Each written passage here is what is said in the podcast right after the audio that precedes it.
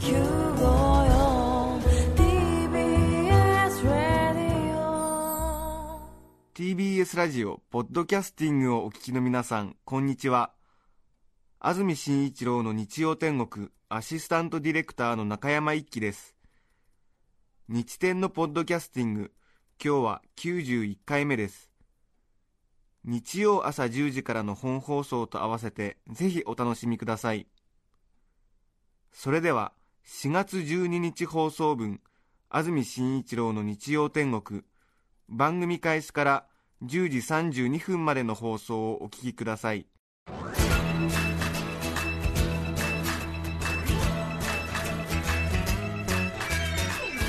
安住紳一郎の日曜天国。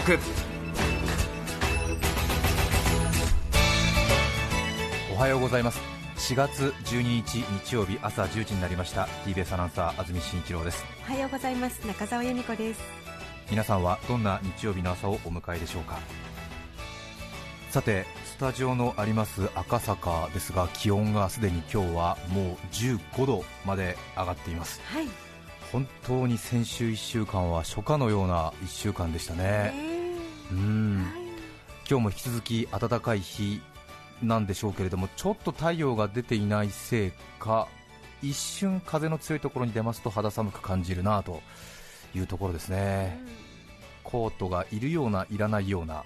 そうですうね。ん。私は参考までにコートを着てこなかったんですけれども、ええ。羽織るものを何も持たずにはい。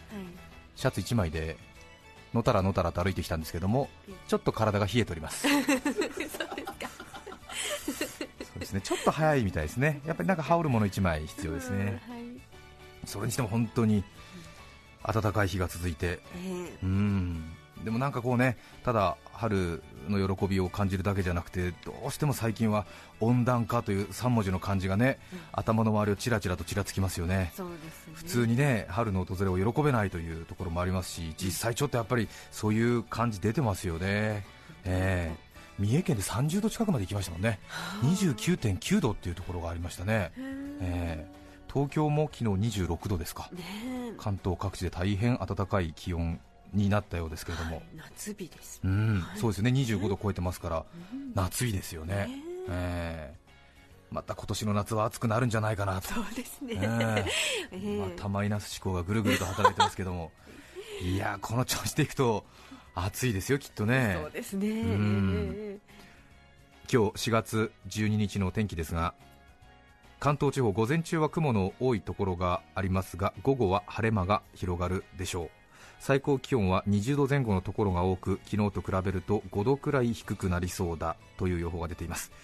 一方乾燥注意報が関東のほぼ全域に出されていて空気の乾燥した状態が続くので注意が十分に必要だということになります乾燥はねしてますね。えそうですね。えーまあ一時に比べるとねええ。随分と和らぎましたが今湿度が57%ですか、えーでももうちょっとねお湿りがあるといいなという感じですけれどもね。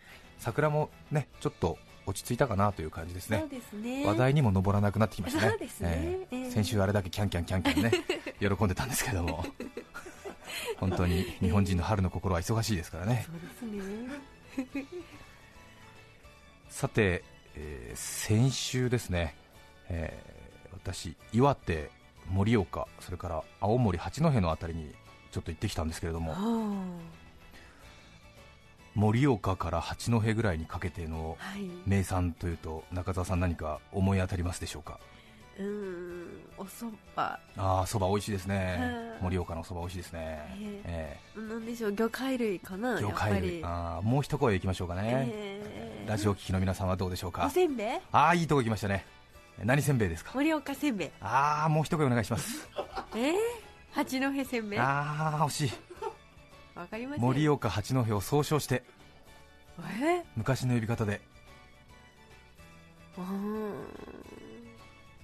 あの辺は何藩でしたか？ああ。お願いしますよ。ああ鉄瓶のあるとこですね。南部。はい。せんべい。南部せんべいです。風声でありがとうございました。風邪ひいてるんですか？そうなんです。ね、ええ。ー南部せんべい出てこないですか？今出てきました。今出てきました。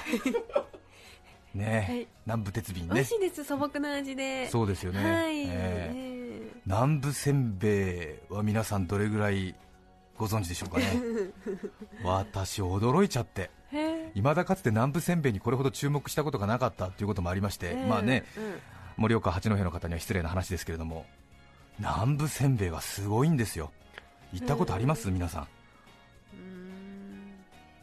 盛岡の駅前とか南部せんべい屋さんだらけなんですよ。あそうなんですね、ええ。いや本当にすごくて驚いてしまって。で圧巻なのがスーパーマーケット、うんあの通路ごとに何を売っているかってこう看板下がってるじゃないですか。そうですね、えー見やすいように。味噌だとか塩だとかソースだとかはい。袋詰め菓子とかチョコレートとかうんうん。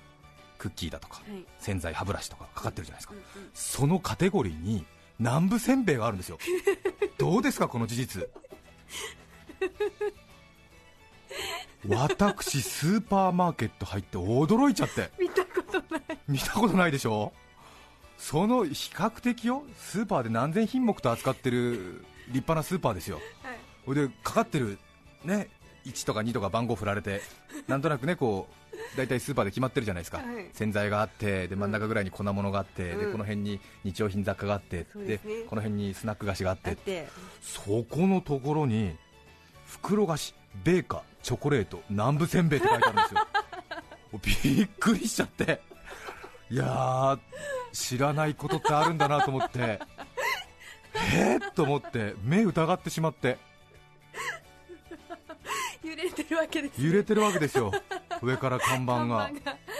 これ関東ね1都6県じゃないですよね。ないですね。南部せんべいってかかってんですよ。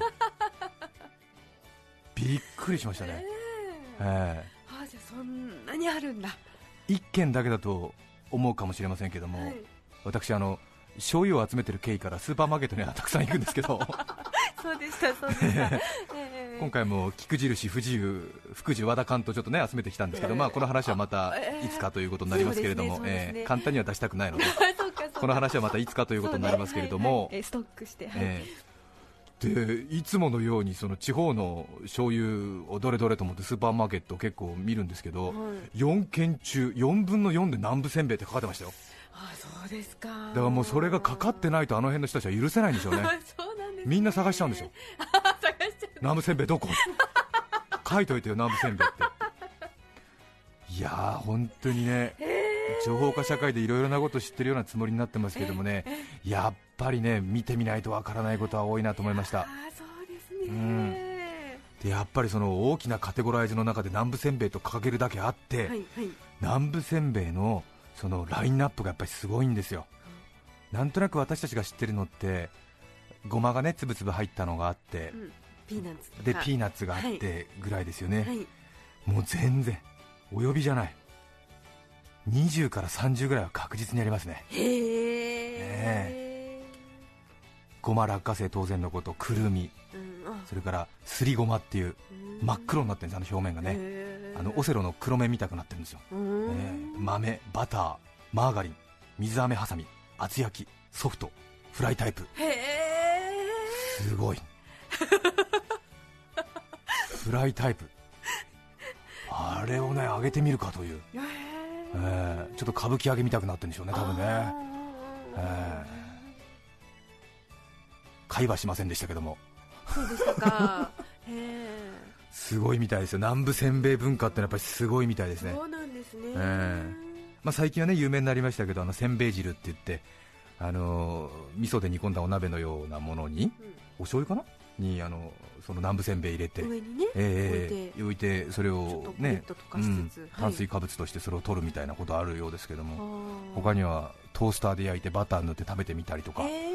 お赤飯挟んで食べてみたりとかへー。もう完全にそのお菓子のレベルを超えてるんですよね。うん。もうえーうんなんとなくこうなんだろうトルティーヤチップスみたいな、あえーーそういう域にいってるみたいですよ。ね。主食に近い感じの、へー。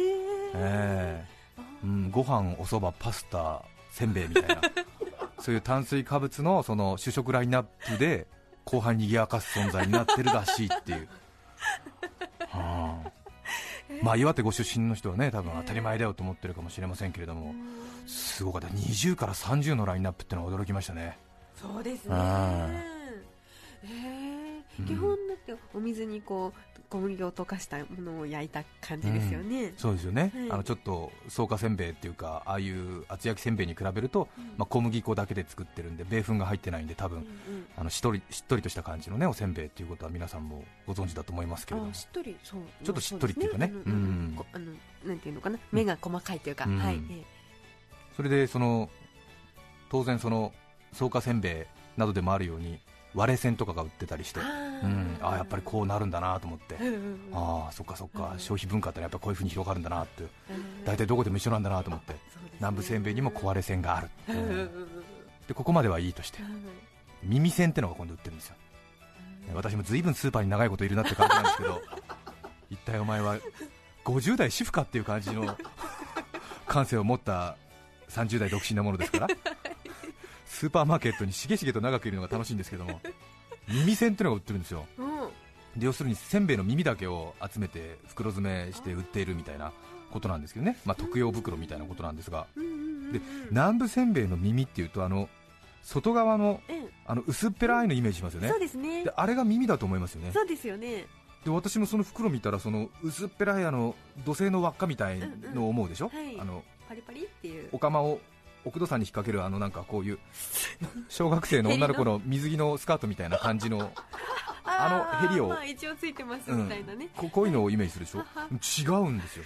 その耳栓って書かれた袋を見るとこういうなんか細いロープみたいなこういう丸みを帯びたのがあってで軽くカーブがついていて2センチずつぐらい切られているからちょうど柿の種みたいな大きさのその膨らみと厚さを持った耳なんですよ。でえーと思って。うん耳ってあの薄っぺらいの耳っていうんじゃないのと思ったんですけどどうやらね違うらしいんですよ。これ皆さんご存知なんでしょうかね。私も一人でスーパーマーケットでえー、ー？えー？え柿の種みたいなんですか？もう太いの。あのうん。オットットみたいな感じになってる膨らんで。で結構硬いんですけど。それが耳だって言うんですよ。うんうんで私これ結局結論出ないまま今日迎えてるんですけど。どうなんだろうか。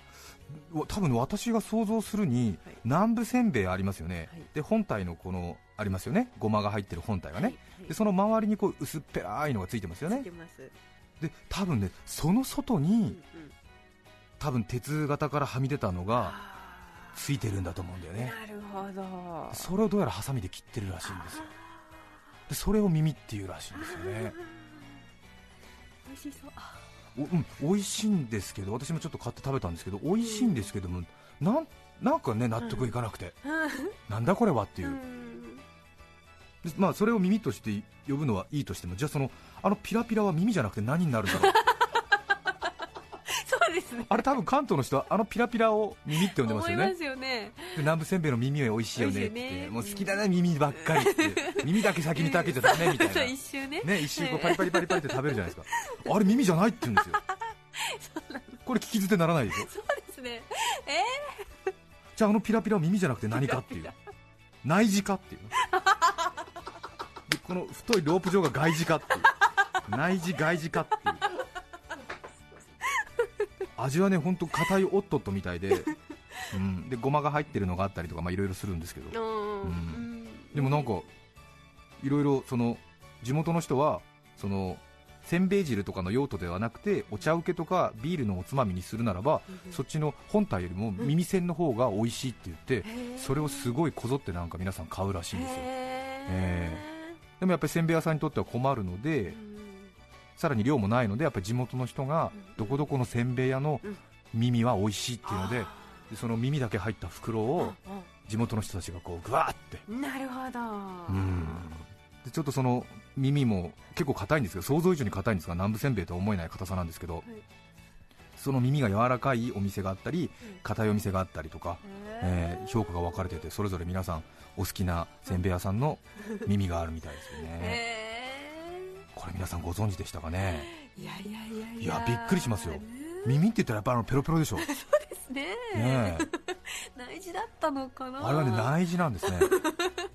外耳でも確かにあのピラピラは絶対ついてきますからね。ね。いらないって切り取ることはないですから、うんうんうん。あれがね南部せんべいっていう感じです、多分あの外側なんでしょうね。へびっくりしました。えですね、えまあそれだけなんですけどね。いやー驚きました、一人で私スーパーマーケットで15分ぐらい、うん。え？え？え？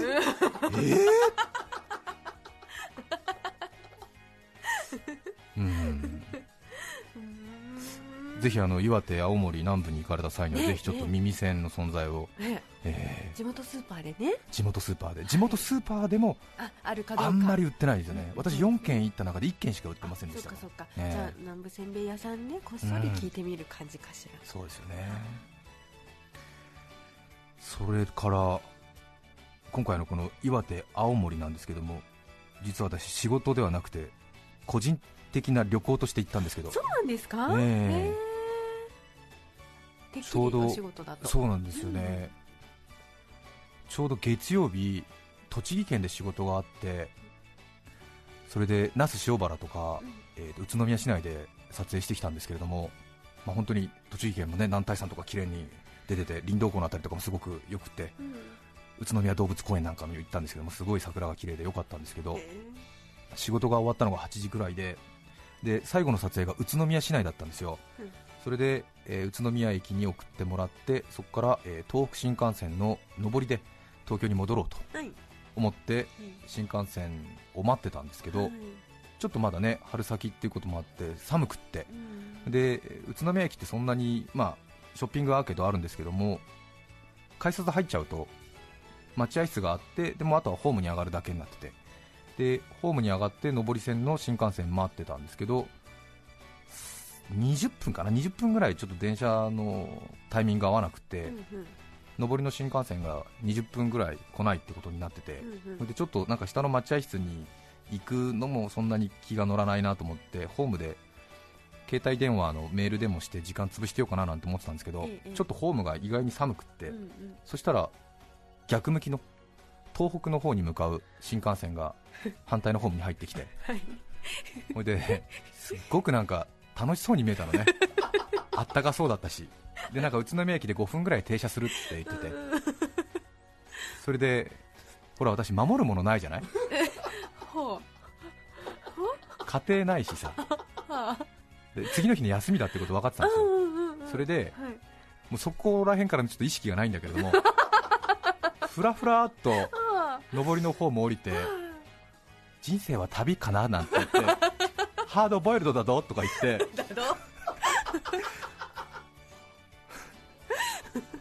下りのね新幹線乗っちゃったの。乗っちゃったですか？なんかね疲れてたと思うんだよね、多分ね。でなんか東京に戻りたくないなっていう気持ちがあって次の日休みだなっていう気持ちもあってふらふらっと本当にそういうことあるんで人生でね。危ないなと思ったけどで下りの新幹線乗ったんでね。で自由席だったもんだから車内検察もないからそのままスーンと滑るように東北方面に東北新幹線が出ちゃって。はいでまあこういうこともあるよ人生にはと思って。あー。え独身だしね。うん。時間と金はあるんだなんて。そうですよ。30独身男の何がいいかっていうと時間と金があるんですから。そうですごいんだから。みんな家族3人ぐらい養ってる給料もらってんだから。それ1人で使えちゃうんだから。そうですよね。誰も何も文句言わないよ。誰も何も文句言わない。ねえ、うん。多分あの家庭をお持ちの方はバカなやつだなとお思いかもしれませんけども 実際そういうことなんですよ。ほんで新幹線乗ってで最初は、まあ、福島、郡山うんあるいはまあ行っても仙台ぐらいで、はい。まあ、ちょっとねうん。なんか美味しい魚料理かなんか見つけて、それでなんかご飯食べてうさばらししようみたいなどうせゴールデンウィークも休みもらえないから自分にとってのちょっと早いゴールデンウィークだなんて思ってはい。東北新幹線乗ったらはい。案の定疲れた体がうん。睡魔が襲ってきてはい。終点の盛岡までブーンって行っちゃって盛岡駅で車掌さんに「あい着きましたよ」って言われて起こされて。起こされて。であなんか寒いなと思って。おなんだここはって言ったら盛岡だ岩手まで来たかと思って。随分乗り越したぞと思って、えーでも気分は高揚してるわけ。そうですね。ハードボイルドだぞと思って。いいよ盛岡と思って。そうか俺のゴールデンウィークは偶然盛岡になったねっつって、ねえ。え巡り合わせがうんってね、でもねもう盛岡着いたの23時ぐらいだったのどれだけ寝たんだ俺みたいな。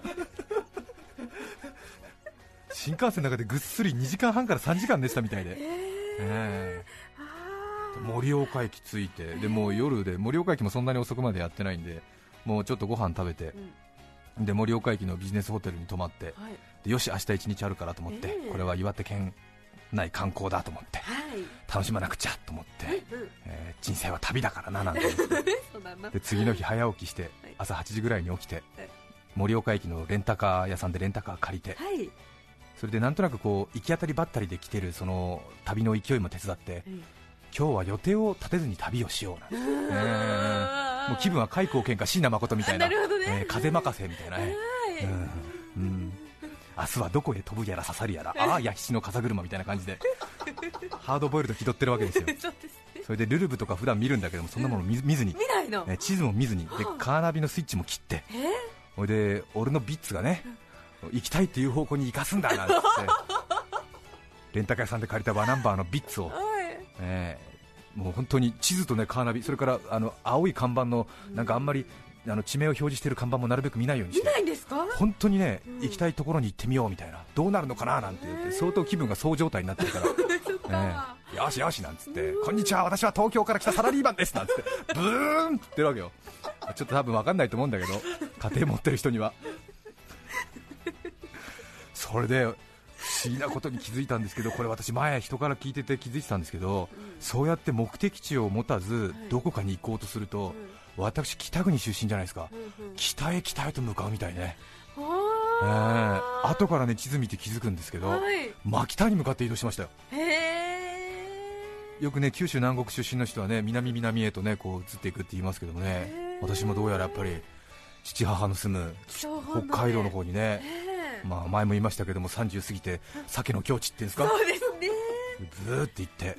それで意外にねこれおすすめなのがその観光ガイドとか目的地を決めずに旅するのってね楽しいですよ、そうですか、まあ、家庭持ってる方は無理だと思いますけどね。なんでそこでそんな線引くんですか？え？いや家庭持ってる人は子供とか大ブーイングでしょ。あまあそうよおね父さんどこ行くの？って言って。いや風任せだよ。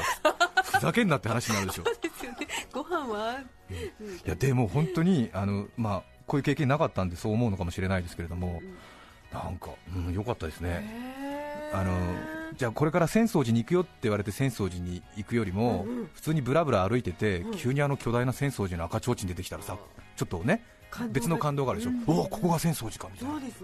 そういう感じで、へえー、随分なんか爽やかな高原だななんて思って、うん。ここはなんだなんつって、でなんか地名見たら、アッピ高原、おお、アッピ高原、これが。これがアッピ高原かなんつって、やっぱりね、爽やかだななんつって、やっぱりただものじゃねえと思ったよと思って、聞いたことあるよ、アッピ高原って。でこうなだらかな丘陵地帯があって、で沼とかがあって、ここも絶対有名なとこに違いないなと思ったらね、八幡平で、お八幡平聞いたことあるって、日本百名山やるねえなって、なんかすごいなと思ったんだよ。っつって、八幡平ね、八幡平って読みそうになるけど、八幡平ねえなってさ。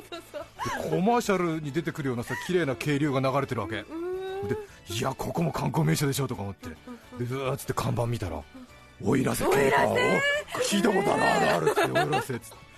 で気分ノリノリでレンタカー走らせてったらでどんどん気分高揚してるからね、はい。そしたらどんどんどんどんちょっと耳耳がキーンとしてきたなっていう感じはあったんだけれど、どんどんどんどんどうやらやっぱり山の方に登っててで秋田と青森と岩手の県境ぐらいまで来ちゃって、でなんか道路の両サイドにまだね雪が残ってたんですよ、へー。であー東北だねなんつって、えー春とは名ばかり雪の名残だねなんつって喜んでて、でちょっと山道でこうアップダウン続いてこうくねくねしてるもんだからちょっと慣れない車の運転だっつって気をつけようっつってこう車の運転に集中してパッと気づいたら両サイドの雪が3メートル超えちゃって。であのよく春先のニュースで見る雪の回廊みたいになっちゃって。ね。すごいなんつって、はいね、立山黒部アルペンルートとかねそうそうはい。あの辺有名ですけども、あの辺も結構有名らしくて雪の回廊があってシャメール取りまくっちゃったりして雪の回廊ばったり出会ったよなんつってやって、で気分盛り上がってブンブンブンブン言ってたんだけれど、ちょっとさやっぱり怖いね計画してないと。ちょっと日が陰ってきて。で雪の回廊でしょ？で日が差してこない。でも夕方の風情満載になっちゃって。でハードボイルドが急に気弱になっちゃって。やばいっつって。これまずいんじゃないと思って。でなんかちょっと駐車場みたいなとこあったから駐車場止めてここなんだと思って見たらなんか記念碑みたいなのが立ってて、そしたら八甲田山雪中行軍遭難の碑ってのが立ってて うわー！迷ってる時に一番出会ってはいけないトップクラスのものに出会ってしまった。すごい。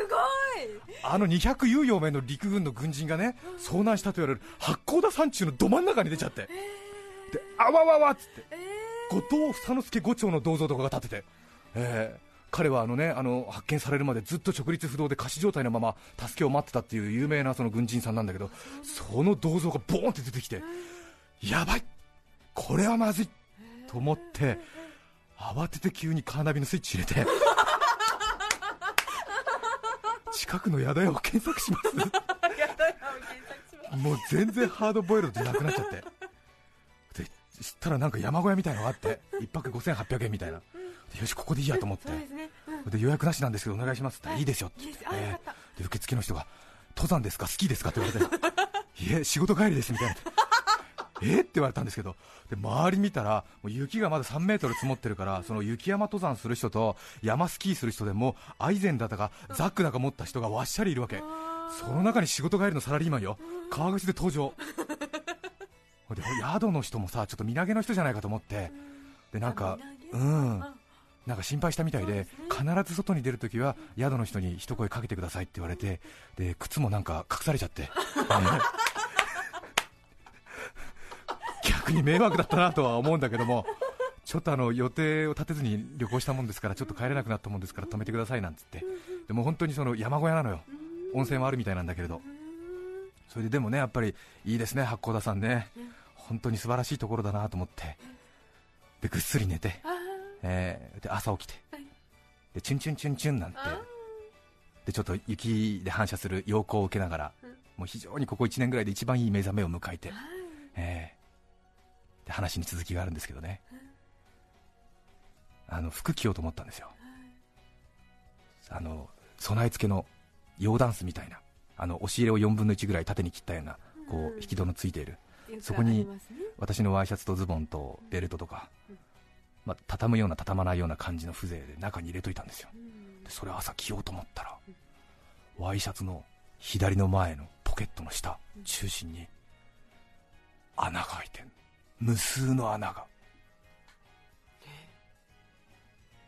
あの有刺鉄線でこうあ。引っかかれたみたいな。うん散弾銃で撃ち抜かれたみたいな穴がうん。23銃開いてるんですよ。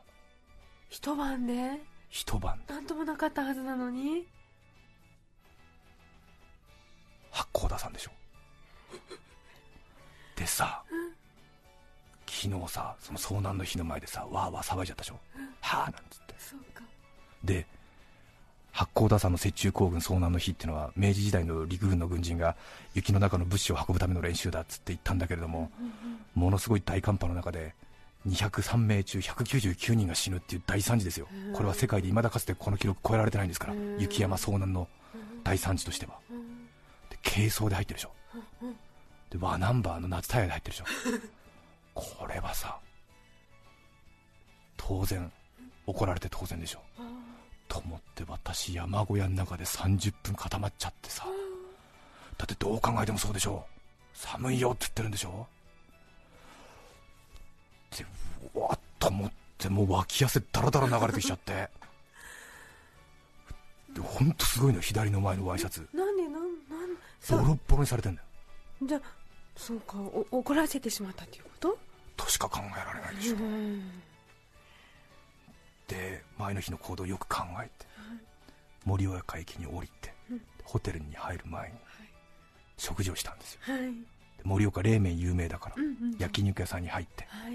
冷麺頼もうと思ったんだけれどうん頼む段になって急に味噌チゲ鍋が食べたくなって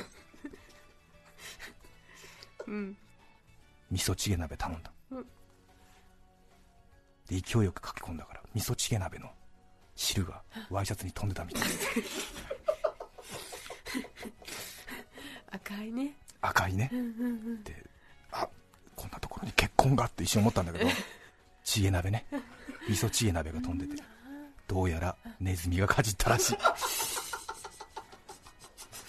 怖いでしょ怖いですねいやでもさその結論を導き出すまでの30分の私をさ想像してみてよ。本当に。本当ねもううん顔面蒼白になったよ。うんいややっぱりすごい大惨事だったですからね、やっぱりまだねあの100年経ってるとはいえ、まだまだ普通に語ってはいけない出来事だったんだなと思って、そうですね。追悼の気持ちをね、うん。持っていかんあのいなかったからかなとか思っちゃったりして。いやいやもう本当そうですよ。次の日、ちゃんとね、えうんうん。もうあの気持ち新たにうん。遭難の日に手を合わせてきましたけれどもね、えうん、えネズミそんな風に食べるんだ。あのネズミだと俺が思い込みたいだけだからね、もしかしたら、うん。高い山にネズミは住んでないっていうような話はあるかもしれないけれどねネズミだと言わせてほしい。てかネズミだと思わなければ私はとても生活できないへ八甲田さんね雪中行軍遭難大変でしたね、えー映画にもなりましたね、えー高倉健さんね、えーそうでしたそうでした。と思いまして。ちょっとあの本当に、えーあんまりねやっぱり無計画で旅行しちゃいけないなって。いうそうですか。もうもう全然もうハードボイルドなんてもういらない。ドノーマルで結構。えー本当に計画通りね旅行するのが一番だなというような気持ちになりました。へえ楽しかったですね。でうもんでもね本当に青ざめたよ。本本当に青ざめました。本当に計画通り生きようと思って。えレールの上の人生結構結構って感じです もう本当に結構結構って感じ。もう大至急大至急も青森市内出ましたね。はあはあ話が長くなりました。今日のメッセージテーマはこちらです。魚と私。すごいテーマになりましたけども今日は皆さんの魚にまつわる話いただきたいと思います、はい埼玉県北川辺町のマロンタルトさんからいただきました。ありがとうございます。いつもありがとうございます。以前長崎のハウステンボスへ行った時その中のスペインレストランでパエリアを頼みました。出てきた大きなパエリア鍋の真ん中に何やら大きな不思議な物体が甲殻類なのはわかるのです。裏返してみたら足がたくさんあってそうカブトガニそっくり。そこでウェイトレスさんにこのカニはなんてカニなのですか？と聞くとええうちはエビですというのであそっかそっかカニじゃなくてエビなのね。でなんてエビなんですか？と聞くとまたうちはエビです。えだからなんて名前のエビなの？うちはエビです。そうです。そのエビはうちはエビというそうです。うちわのように大きくて平べったいからそう言われるのかな？とうん。なるほどね。うちわエビ。確かにあんまり聞かないですもんね。皆さんから魚と私メッセージお待ちしていますはい、メッセージの受付電話番号は零三三五八四零九五四零三三五八四零九五四です。ファックスの番号は零三五五六二零九五四零三五五六二零九五四です。e メールのアドレスはすべて小文字の日天アットマーク tbs.co.jp nichiten アットマーク tbs.co.jp です。番組にメッセージを送ってくださった方の中から抽選で5名の方に何かと便利でシュールな表紙があなたの日常を演出日天オリジナルノートをプレゼント。さらに番組でメッセージを紹介した全ての方に日天オリジナルポストカード2009初夏の葉をお送りしています。今日のテーマは魚と私メッセージお待ちしています。そして番組では皆さんから曲のリクエストも募集しています。ぜひ一緒に送ってください。それでは今日の1曲目を紹介します。横浜市せんちゃん22号さんからのリクエストありがとうございます。尾崎豊さんで僕が僕であるためにどうぞ。4月12日放送分安住紳一郎の日曜天国。10時32分までをお聞きいただきました。著作権の問題がありリクエスト曲は配信することができませんので今日はこの辺で失礼します。安住紳一郎のポッドキャスト天国。今日4月12日は1961年に有人宇宙船が地球の周回に成功したことに由来する世界宇宙旅行の日だそうですね。宇宙へ行ったガガーリン宇宙から来たユーコリンお聞きの放送はリンリンリリン恋のダイヤル 954TBS ラジオです。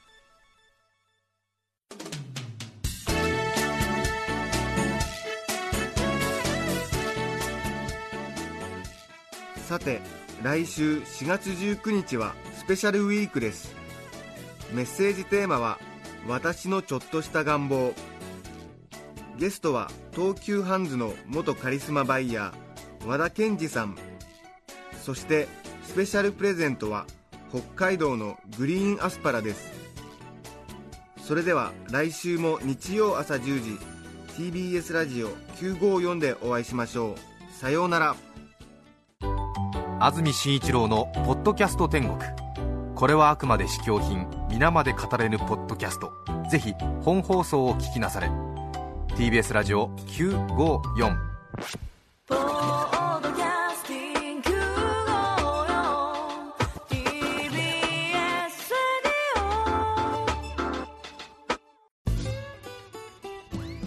パンサー向かいのフラット木曜日のパートナーを担当する横澤夏子ですバタバタする朝をワクワクする朝に変えられるように頑張ります。